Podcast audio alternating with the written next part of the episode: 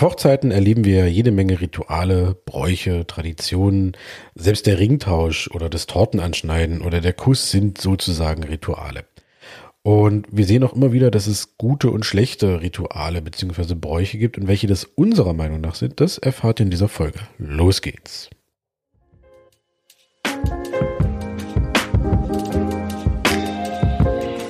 Moin ihr Lieben und willkommen zu einer weiteren Folge des Spreehochzeit Podcast. Mein Name ist Raphael, ich bin Hochzeitsfotograf aus dem Spreewald und ich freue mich, dass ihr wieder mit dabei seid. Los geht's.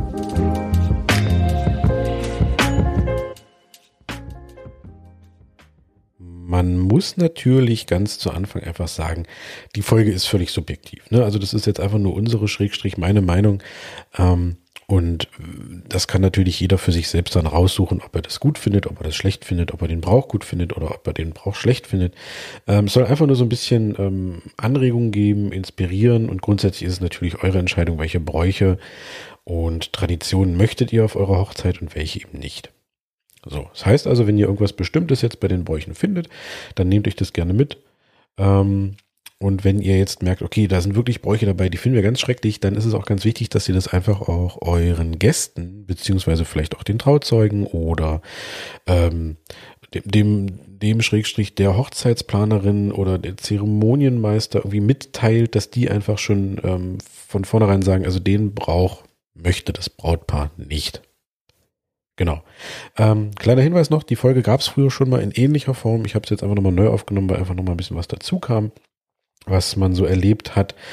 Und deshalb dachte ich, machen wir nochmal eine neue Folge draus. Also, den ersten Brauch, den ich persönlich ja ähm, sehr schön finde, der aber leider irgendwie auch viel zu selten genutzt wird, ist das Briefe schreiben. Also, dass man sich als Brautpaar ähm, vorher einfach nochmal äh, einen Brief schreibt, den man dann dementsprechend während des Getting Readys zum Beispiel einfach nochmal lesen kann, wo man nochmal so ein bisschen seine Gefühle zum Ausdruck bringt, vielleicht auch einfach nochmal so den gemeinsamen Weg irgendwie nochmal so ein bisschen kurz nachzeichnet, sage ich mal, einfach so ein Brief am Morgen vor der Hochzeit. Das äh, ist zum einen eine unglaublich emotionale Geschichte. Da spreche ich aus eigener Erfahrung, wir haben das auch gemacht. Und zum anderen, ähm, aus fotografischer Sicht entstehen dabei einfach auch nochmal wunderschöne Bilder, weil Emotionen einfach an diesem Tag ganz wichtig sind und vor allem einfach auch schön sind. Dann gibt's ja natürlich den, äh, ich sag mal, klassischen Brauch, etwas Altes, etwas Neues, etwas Geliehenes und etwas Blaues. Ähm, das ist natürlich häufig Interpretationssache. Wir erleben das ganz oft, dass das Blaue zum Beispiel das Strumpfband ist.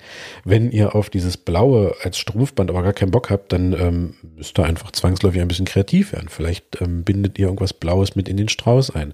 Oder was man auch ganz äh, schön umsetzen kann, ähm, dass man sich zum Beispiel den kleinen Zehnagel blau färbt. Einfach Hauptsache, dass man eben dieses, dieses äh, Blau ähm, mit drin hat einfach.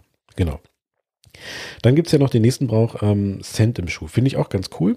Allerdings solltet ihr euch den Cent nicht in den Schuh legen, weil es gibt irgendwann Blasen. Ähm, da wäre die Alternative einfach, dass man den Cent mit Nagelkleber, mit Sekundenkleber unter den Brautschuh klebt ähm, und ich hoffe, dass diese kleine Schummelei genauso viel Glück bringen soll äh, oder genauso viel Glück bringt, als wenn man eben den Cent sich in den Schuh steckt und dann Gefahr läuft, eine Blase zu bekommen. Den nächsten Brauch, den wir wirklich schön finden, ist natürlich ähm, der Einzug ähm, dann zur Trauung, entweder mit dem Papa, vielleicht auch mit beiden Eltern, vielleicht aber auch äh, mit der Mama, je nachdem, oder auch mit dem Bruder. Also haltet da ruhig dran fest, dass euch vielleicht jemand zu eurem Bräutigam führt, weil das einfach immer eine schöne Sache ist, wenn man quasi ähm, die Braut einfach an den Bräutigam übergibt. Natürlich könnt ihr auch zusammen einziehen. Das ist natürlich auch eine schöne Sache. Das haben wir persönlich auch gemacht, weil wir uns vorher ja nun schon äh, unbedingt sehen wollten auf unserer Hochzeit. Das geht natürlich auch. Aber so oder so irgendwie wäre es immer schön, wenn die Braut nicht alleine zur Trauung beziehungsweise zum, zum Trauort, zum Altar etc. läuft. Deswegen finden wir das immer ganz schön, wenn es halt wirklich ein Einzug mit der Braut, mit einer Person, wie gesagt, Vater, Mutter, Eltern, Brüder, Geschwister, was weiß ich, oder eben auch mit dem eigenen Bräutigam, ähm, dann vonstatten geht, weil das einfach immer ein bisschen schöner ist. Genau, ähm, wo wir gerade beim Einzug sind, da fällt mir eins ein und ich hoffe so sehr, dass das auch mal wieder häufiger vorkommt, weil ich das so schön finde. Und zwar ähm, Blumenkinder Alternativen, weil es ist, äh, da wird es auch nochmal eine, eine Kinderfolge zu geben, es ist mit Blumenkindern immer so ein bisschen schwierig, weil die natürlich irgendwie auch unter Druck stehen, weil alle gucken und jetzt müssen die Kinder da Blumen werfen und das ist je nach Kind für das Kind immer eine große Belastung und kann auch natürlich teilweise schiefgehen, dass die Kinder einfach bockig werden und keinen Bock mehr haben. Ich erzähle dazu immer ganz gerne die Anekdote, dass wir das auch schon hatten. Ähm, mit drei Blumenkindern. Ein Kind hat überhaupt keinen Bock gehabt und hat nur geheult und wollte nicht. Das andere Kind hat, hat da die Blumen gestreut und das dritte Kind ist hinterhergelaufen, hat die Blumen wieder eingesammelt und hat den, diesen Sinn auch gar noch gar nicht verstehen wollen.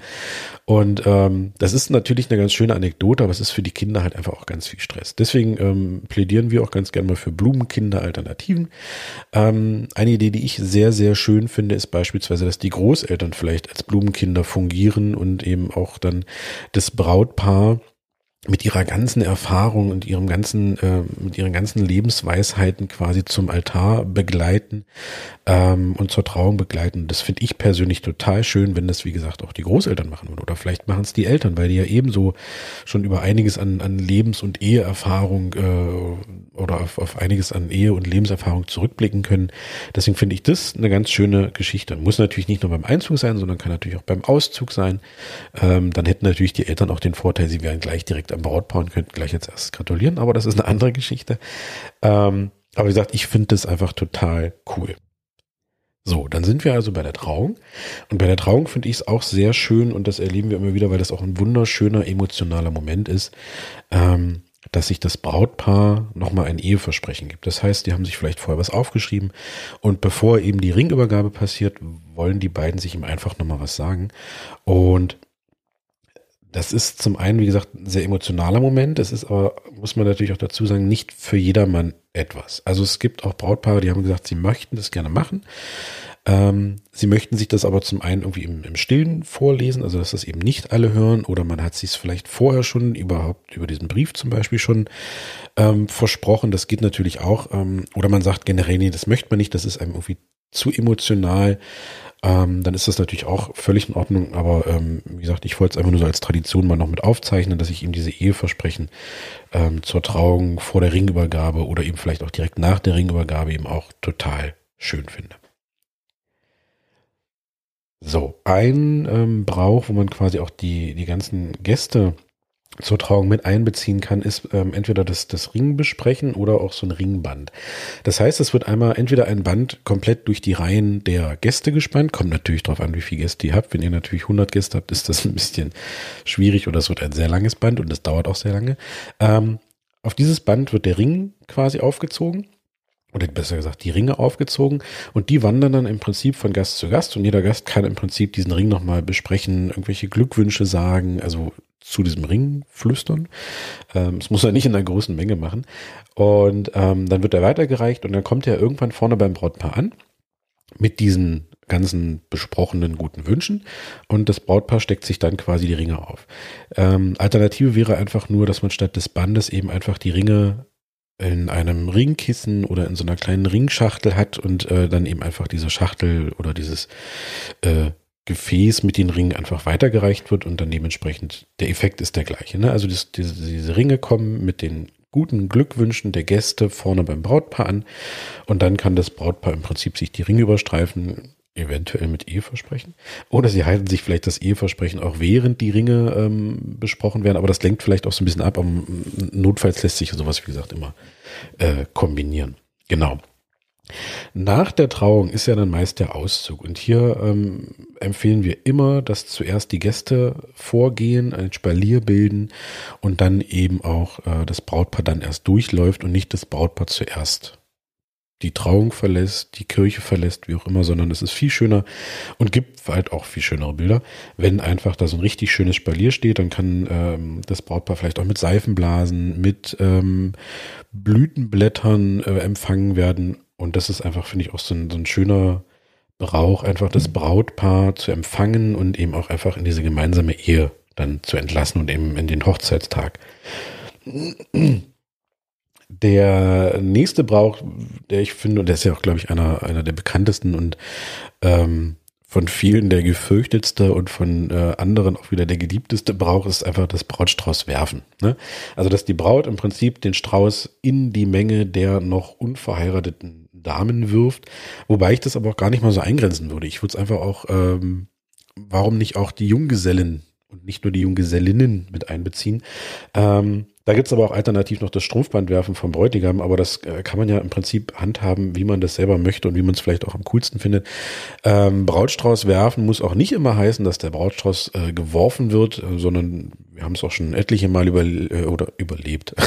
wir haben es auch schon etliche Male erlebt, dass der Brautstrauß einfach auch dann übergeben wurde, weil man es vielleicht einer Person besonders gönnt oder weil man das genau jetzt dieser Person ermöglichen möchte, diesen Auftritt. Ähm, also das könnt ihr im Prinzip völlig freigestalten, ne, wie ihr euch da am wohlsten mitfühlt. Und von daher ähm, wird das schön. Nächster Schritt, Tortenanschnitt. Ähm, zum Thema Torte kommt auch nochmal so eine kleine Folge, weil es dann wirklich nur so zwei, drei Sachen ähm, nochmal zu äh, überdenken und beachten gibt unserer Meinung nach.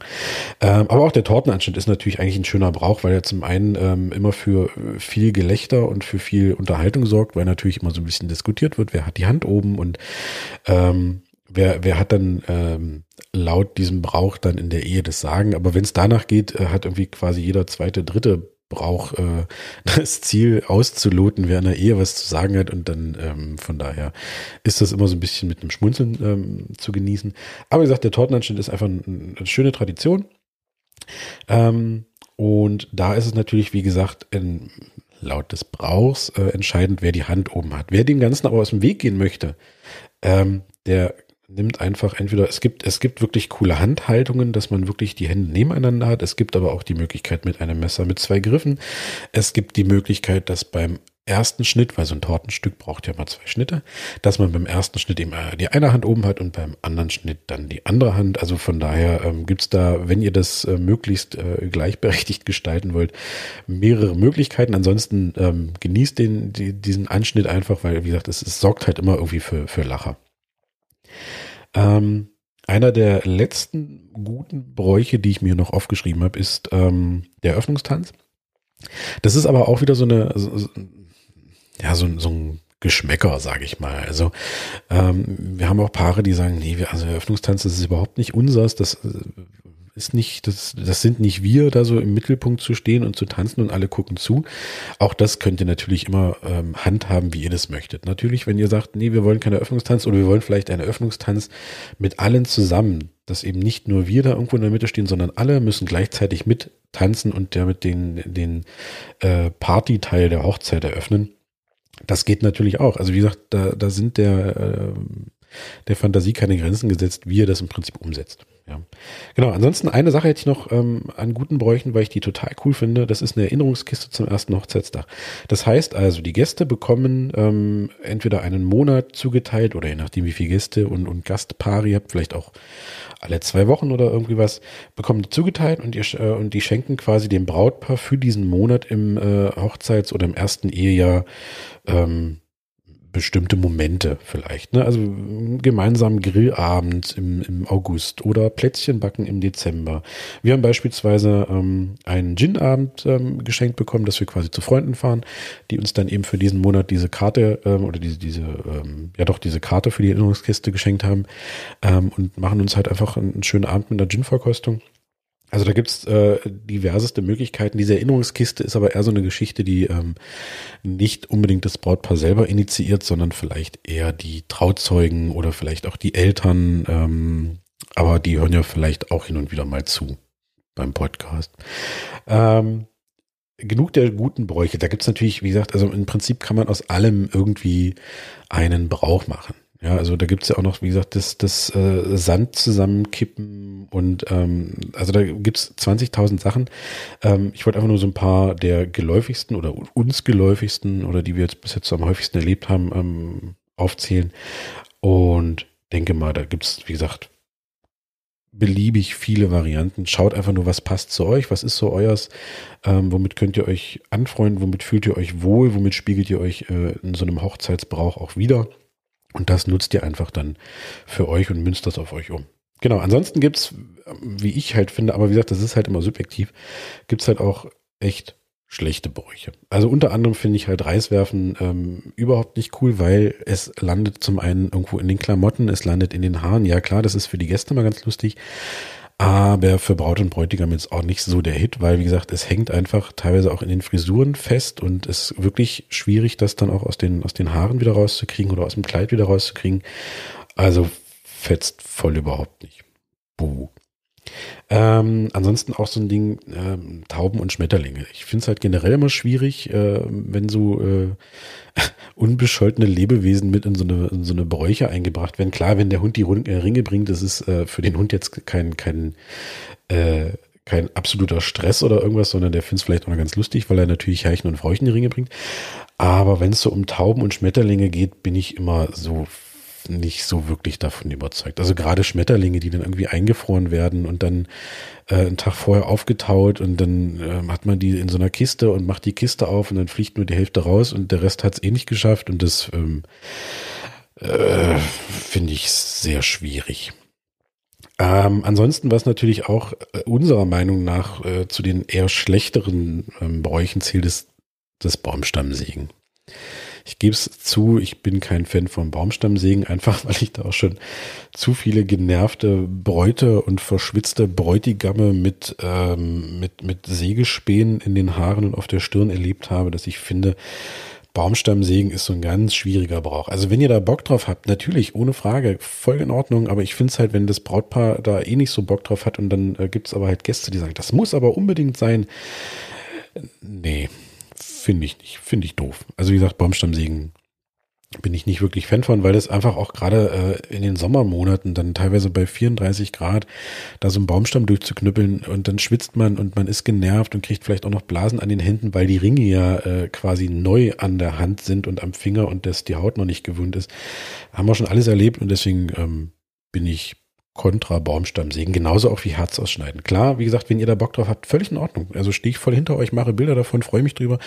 Ähm, aber wie gesagt, ja, da haben wir es schon oft genug erlebt, dass dann Brautpaare gesagt haben, oh nee, das jetzt auch noch und das ist uns zu doof. Ähm, und da gilt halt auch wieder, wenn ihr das möchtet, kein Problem. Wenn ihr das nicht möchtet, sagt es unbedingt irgendwie euren Gästen oder den Trauzeugen, dass dieser so ein bisschen mit einspringen und äh, das vermitteln, dass das eben nicht irgendwie noch zur Überraschung für euch wird. Genau. Ähm, eine Sache finde ich, das ist der, das ist so mit der schlimmste Hochzeitsbrauch überhaupt. Ich habe ihn Gott sei Dank bis jetzt nur auf zwei Hochzeiten erlebt. Das Problem ist einfach, dieser Hochzeitsbrauch sprengt alles. Und zwar ist es eben das Thema Brautentführung. Es gibt immer noch äh, Gäste, die sagen, ja, das muss sein, das haben wir hier äh, 1970 bei unserer Hochzeit auch so gemacht. Äh, nee, auf keinen Fall. Also weil es, es sprengt komplett den Rahmen, weil die Braut fehlt für wahrscheinlich eine Stunde, zwei Stunden, drei Stunden. Der Bräutigam fährt hinterher und sucht und das, ähm, das, äh, die restlichen Gäste und die ganze Hochzeitsgesellschaft sitzt da und weiß eigentlich gar nicht, was macht man jetzt hier? Die sind ja alle weg und wir sitzen jetzt hier doof rum.